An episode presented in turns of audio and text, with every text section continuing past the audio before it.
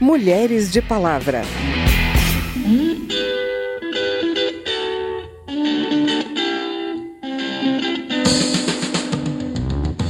A Lélia é uma intérprete do Brasil e ela propõe uma compreensão da formação social brasileira que é inovadora, ela desloca a ideia de um lugar subalterno e coloca essas pessoas, a população negra, num lugar central na formação da cultura brasileira.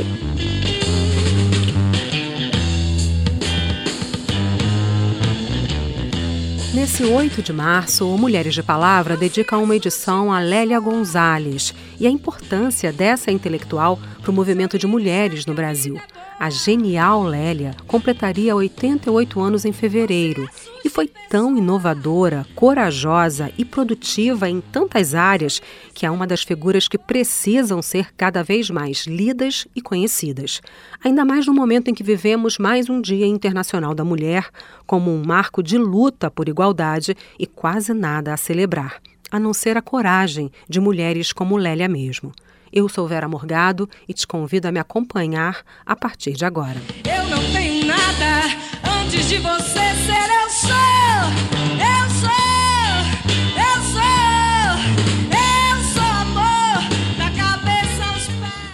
que uns brancos muito legais convidaram a gente para uma festa deles, dizendo que era para a gente também. Negócio de livro sobre a gente. A gente foi muito bem recebido e tratado com toda consideração. Chamaram até para sentar na mesa onde eles estavam sentados, fazendo discurso bonito, dizendo que a gente era oprimido, discriminado, explorado. Eram todos gente fina, educada, viajada por esse mundo de Deus. Sabiam das coisas.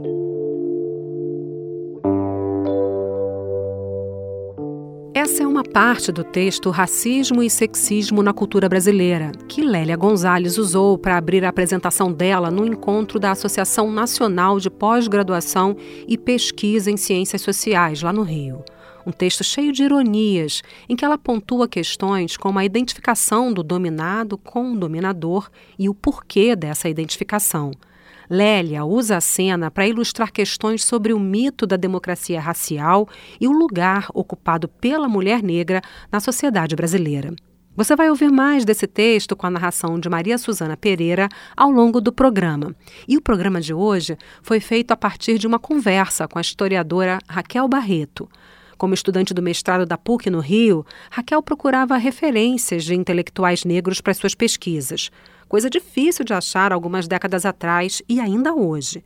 Enfrentando um cenário de total falta de referências de mulheres negras como pensadoras, ela acabou defendendo a primeira tese de mestrado no Brasil sobre Lélia Gonzalez, num estudo comparativo com a americana Angela Davis. E é a Raquel Barreto que conta pra gente um pouco da incrível história de Lélia Gonzalez, um nome fundamental para o feminismo, a produção intelectual em diversos campos e para a organização do movimento negro no Brasil. Ela é uma das fundadoras do movimento negro unificado, é, que, é, que, é, que é a forma contemporânea da organização do movimento negro, né? Ele é que dá a forma, o, o que a gente entende como movimento negro. É, o movimento negro existe, passou, existiu durante todo o século XX né, e XXI, mas a formação contemporânea, com identidade, com, com pautas específicas e, e questões específicas, ele é forjado no final dos anos 70 e ela era uma pessoa muito importante nesse processo. Raquel também estudou a documentação sobre a Lélia no DOPS, órgão de repressão criado no Estado Novo e que também atuou durante a ditadura militar.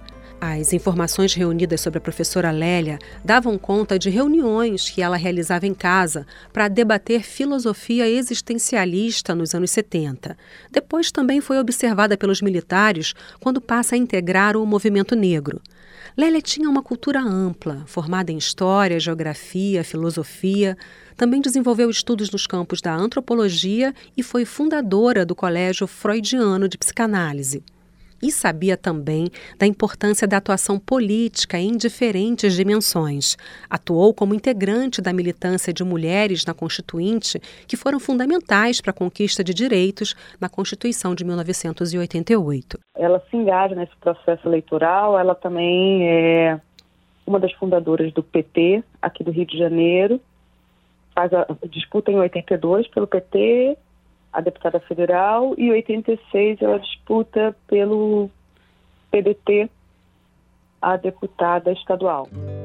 Chama a atenção o conjunto de pautas da candidata, que antecipava debates que estão entre os mais importantes do século XXI. É, a Lélia é, levantou uma pauta muito progressista, uma pauta que até hoje é uma pauta progressista. Ela está falando de, é, naquele momento, a homossexualidade é considerada é, uma patologia.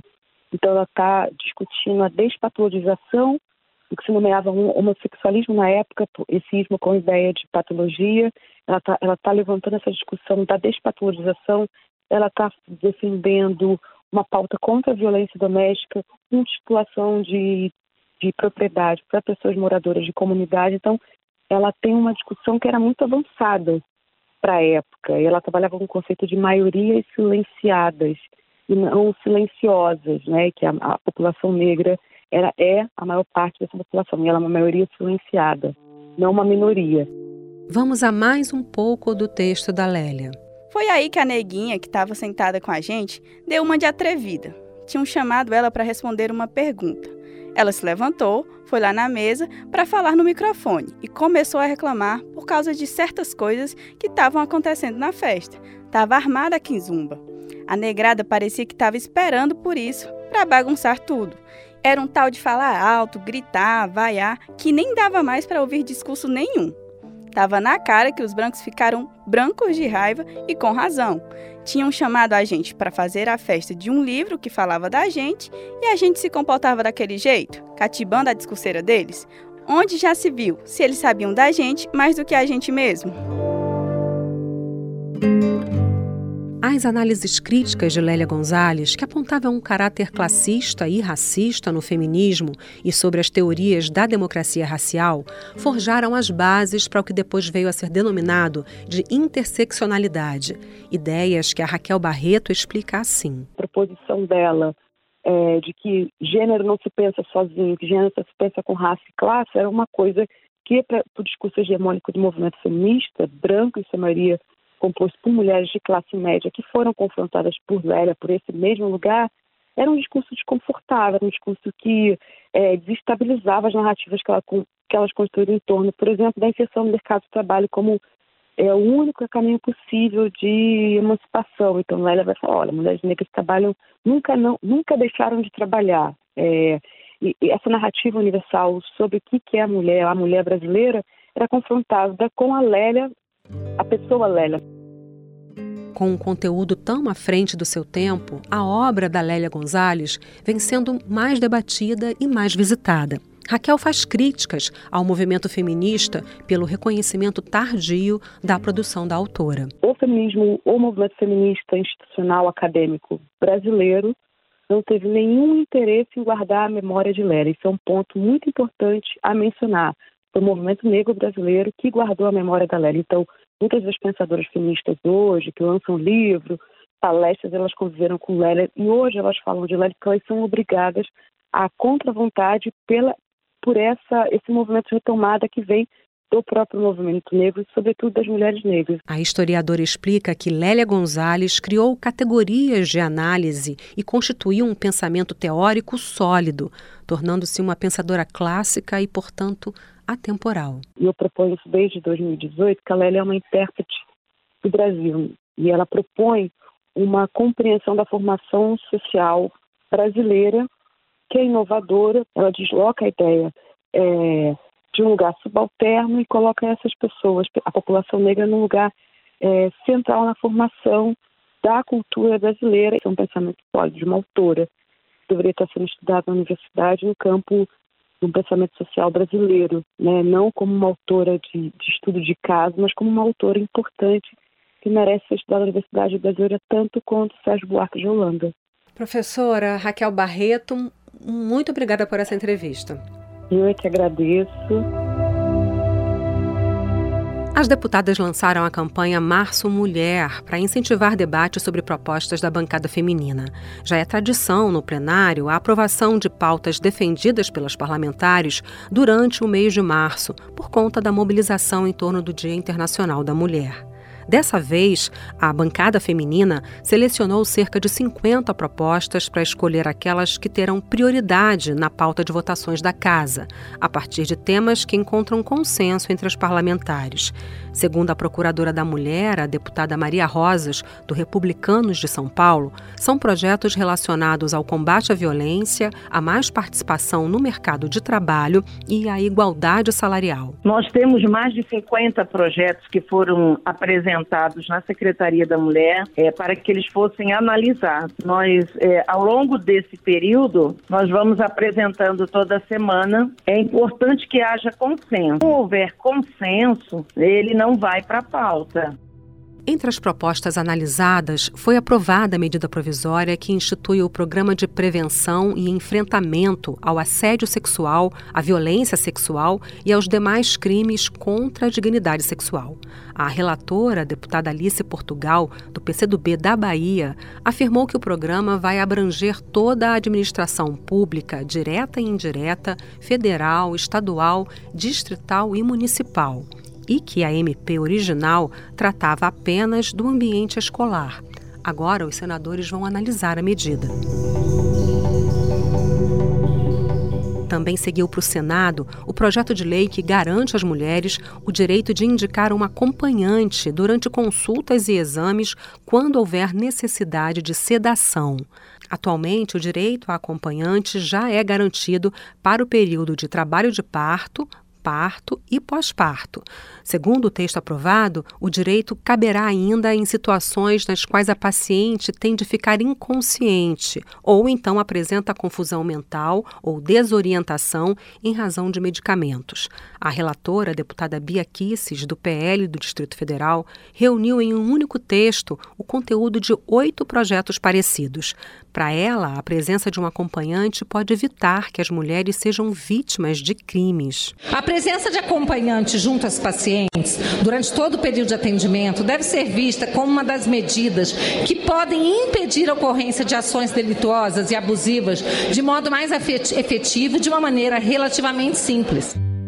Preocupação em proteger as mulheres, até mesmo durante procedimentos médicos, é justificada pelos números chocantes de denúncias, como explica a deputada Iandra Moura, do União de Sergipe. O espaço de saúde e cuidado também é palco de violência contra a mulher. A Ouvidoria Nacional dos Direitos Humanos do Governo Federal mostra que desde 2020, a cada dois dias, uma mulher denunciou abuso sexual dentro do estabelecimento de saúde. A Polícia Civil do Distrito Federal divulgou divulgou um aumento de 48% nas denúncias de importunação sexual praticadas por médicos entre 2021 e 2022. Além dos projetos de lei aprovados, o presidente da Câmara, deputado Arthur Lira, do PP de Alagoas, criou uma comissão especial temática destinada a estudar as razões do aumento de denúncias de violência obstétrica e da alta taxa de mortalidade materna no Brasil. Eu